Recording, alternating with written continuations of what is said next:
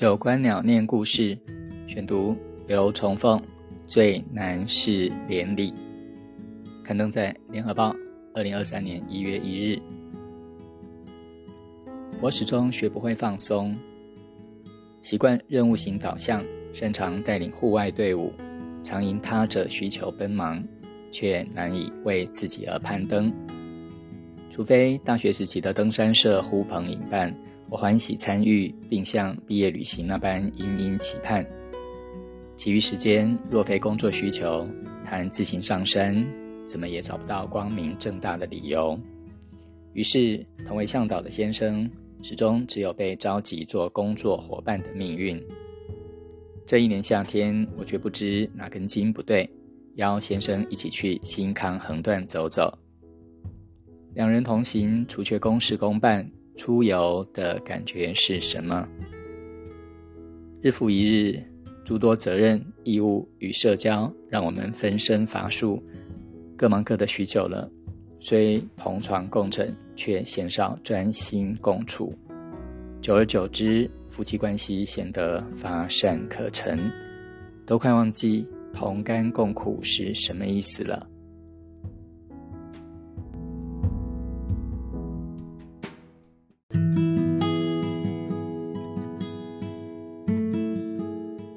连理山，我们终究是不一样的两个人。先生埋首在山径下方的飞机残骸中研究，推敲每一个零件的功能，想象帅气的飞行与站立的死亡。我对冰冷变形的器械毫无兴趣，不由自主看向山径旁一棵伟岸的五叶松，拍拍树干的一瞬，阳光正巧露脸，我轻手轻脚爬上去。粗糙的树皮让我心安，硕大的枝干完全承载我。细碎光影洒落，微风沁人心脾。总在这种时刻，我才能再次被提醒：两人各有各的热情所在，因此找到不同的位置，相互欣赏与等待。傍晚的大雨使得装备都湿了，从桃园营地冒雨下切取水。先生讲了点丧气话，此时我的无脑乐观派上用场。走下时一路嚷嚷，风雨生信心，我们好厉害哦！许是傻里傻气活络了气氛，又或者相依为命的事实，让我们有继续下去的理由。至少营地将拥有充足干净的水源，纵使狼狈也不愁吃穿。隔日清早要上连理山，据说连理山很陡，路上植被相对难缠。早在大学时期，便曾听闻最难是连理，因为这句话，使得诸多登山者对连理山不敢掉以轻心。黎明即起，奋力前行，发挥强健的大腿肌向上攀登。走在后头的先生冷不防一句：“结为连理很难，所以走到连理山很难。”我停步，他说的对，这。竟莫名成为陡上的动力之一，抵达成为无可撼摇的目标。传说中极煎熬的一段，走来竟没有怨言。其实，两人讨论过分离。当恋爱的感觉消失无踪，当琐碎如麻的家务公务日复一日排山倒海，当对方的缺点再难消受。当多数沟通到最后都无疾而终，甜美崩坏，家人不是恋人，我们该如何重建对连理的信心？清早空气冷冽，一路是乱石是箭竹，与人齐腰的箭竹沾满露珠，鱼裤迅速全湿，负重爬坡，气喘吁吁，也不特别闷热，而我。已不再自问为什么要这么辛苦，这是我的选择。因身体横动，爬升中感受到一股神秘又明净的律规律，好似找到身体的中心轴，运转得宜，舒畅且平衡。只要持续爬升，生命之路就会为我延展开放。这笃定的甘愿，使得艰困道路运生出一种清澈，一切走过都是必经，困境是正常，而我已不再怀疑，游刃有余。这一刻的透彻，是过去走过诸多相似的艰苦积累而来。感觉这身体里有个安静透明的中轴，稳定旋转，和朝阳一样温柔。我专心对待山境，山境也这般对待我，简直就和关系一样。连理一指。本是不同根的草木各自生长，后来枝条却能连生在一起。若连理不易是这个道理，那么不单只设于伴侣，至于至亲、挚友、宠物或阳台植栽，皆可相应如是吧。万事万物的连结背后都有隐而不显的艰难与幸福。可以帮我们拍照吗？后方五位大学生不久随之抵达。从不拍登顶照的我，竟将手机交给一位女学生，开了口，拿起指示牌上那块薄石板，不知谁用油性笔写的“连理山”。我从后方用双手圈住了坐在地上的先生，拍了合照。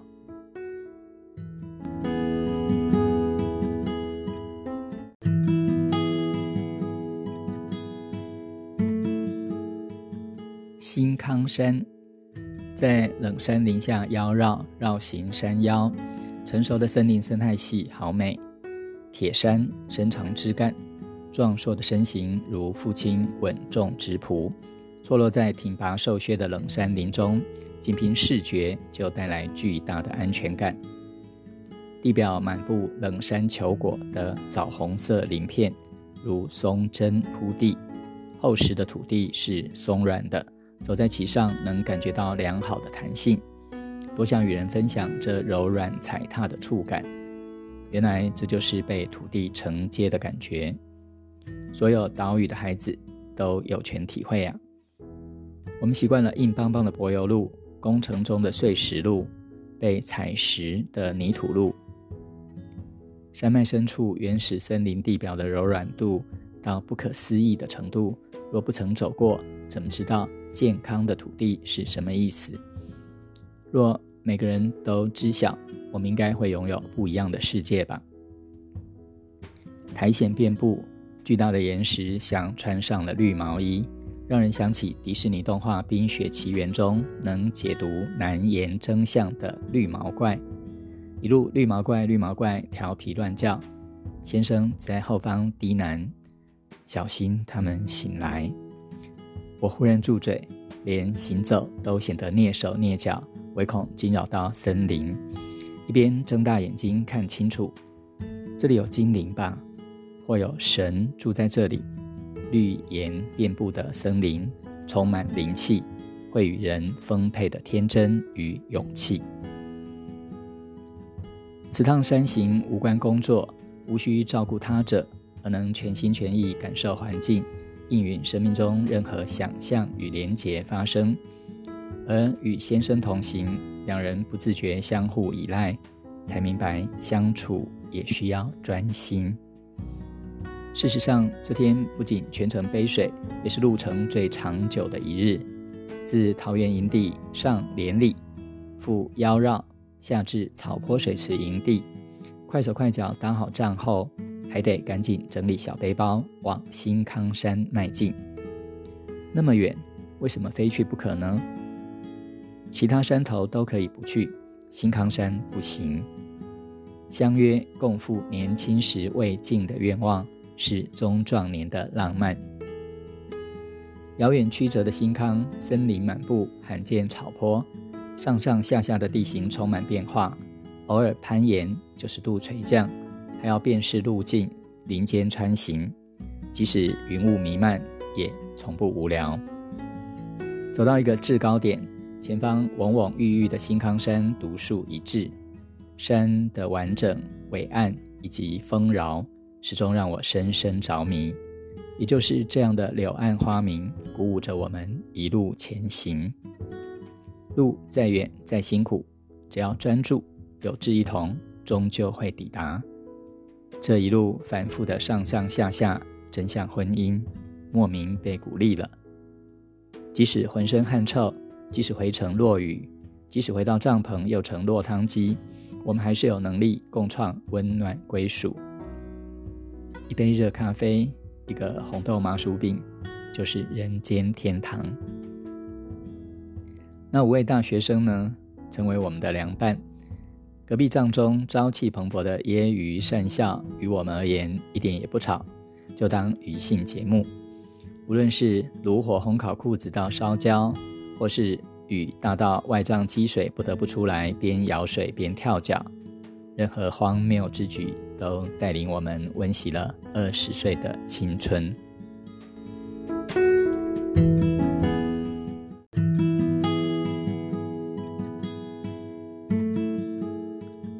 八通关古道，质疑情感维系的必要，约莫是怀疑自己不值得。一如遇到没法再走下去的路，也可能自暴自弃。下坡是我的大罩门。这天要从高海拔的新鲜山一路下降到日治八通关越岭道，稍早还能在森林中爬树吃点心。然而不停下坡，一天下降一千四百多公尺。有旧伤的膝盖逐渐不胜负荷，具难度的连理山或新康山，我能应对自如。这不知名的下坡路段却走得吃力又丧志，开始吃不消。无论如何为自己加油打气，每段稍有落差的地形都叫我使尽吃奶的力气，撑着登山杖出声哼气，简直就像个老人家。走在前面的先生越停越久。我跟自己赌气，这膝盖说有多不济就有多不济，行进速度已超乎想象的慢。五位大学生早已不见踪影，偶尔先生也走得看不到背影。越无力就越发沮丧焦虑，多想快步跟上啊！明明之字形松坡的下坡，正常人走来轻松惬意，为什么我却……过一个转弯处，终于见到久等的先生。他站在一棵树旁。我走过去，不管三七二十一，张开双手，抱紧那棵粗壮的扁柏，大声呼喊：“扁柏先生，请你帮帮我！”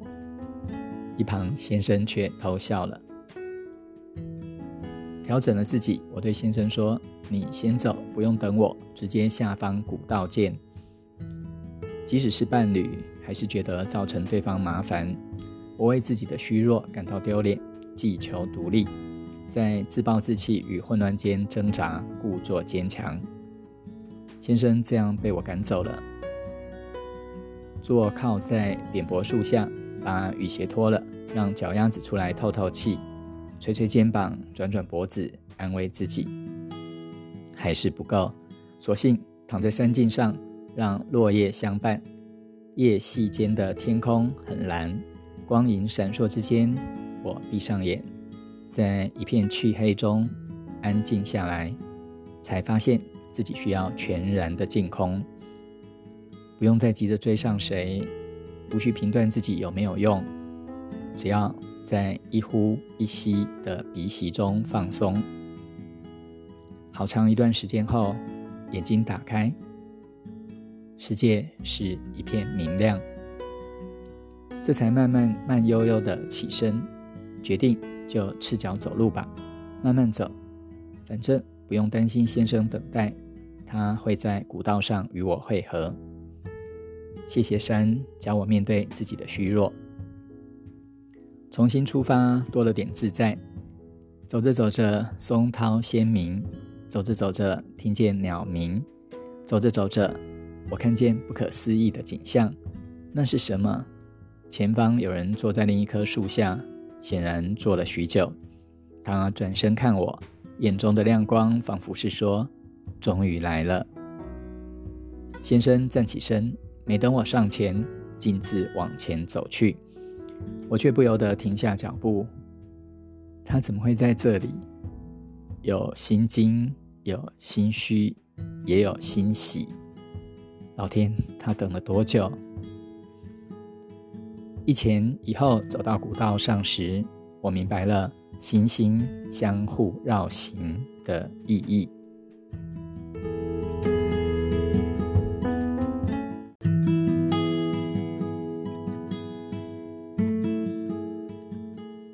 秘境不在远方。睁开眼，帐内一片银月光华，树影斑驳。黎明前的黑暗充满智慧。如果起身迎接，就可能触碰到启蒙的光亮。尽管睡袋的温暖魅惑人心，我还是悄悄起身走出帐外。以窥之月照耀大地，星星疏落有致，山屋静悄悄的。万物显得神秘而沉静。坐到山屋前的木桌，开始煮起热水。我如此喜爱一人独享天未亮的时光。街上瓦拉米步道，这里游客如织。山屋内阿桑阿贝满床。熊出没企业社在此供餐与提供睡袋。不知何时商业模式进驻，更多年龄层的人得以进来。从前难以接受资本主义入侵三里，认定人类的消费是损耗自然环境的杀手。先生却有不同的见解，他以为山居环境本简陋，乐见更多舒适松缓的可能。相较于我把自然与资本主义一分为二的愤愤不平，他倒是无所区别，平静收受。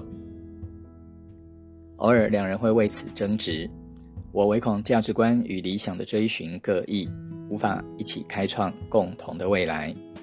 好在此趟山行的起点是嘉明湖，正是在那里，我们首度尝试不自主炊事，选择熊出没企业社供餐，弃守克勤克俭的骄傲，被周全照顾后，身心反而得到极大的疏解。至于物质欲望与资本。我有了更多的理解，甚至认同，自己被松动了，也失去与先生继续争论的理由。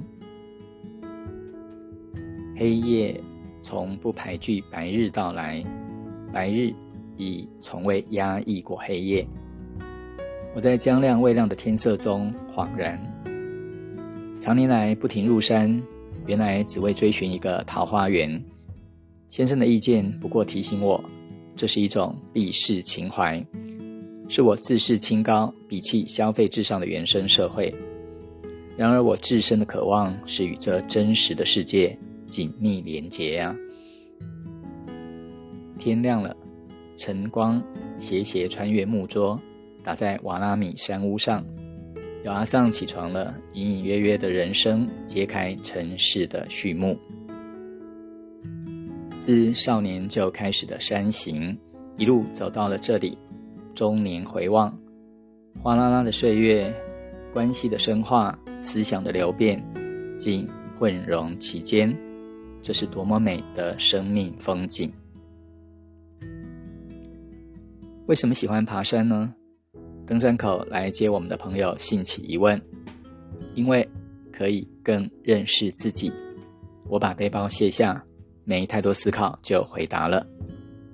无人知晓，我这样救回了我自己，与伴侣的关系，与世界的关系，与自己的关系。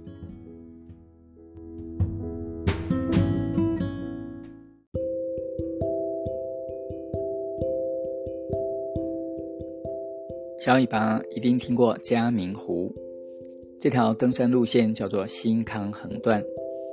玉山国家公园的官网介绍说，沿线有向阳山、三叉山及新康山等三座百岳名山，另外需经过新仙山及连理山二座山峰。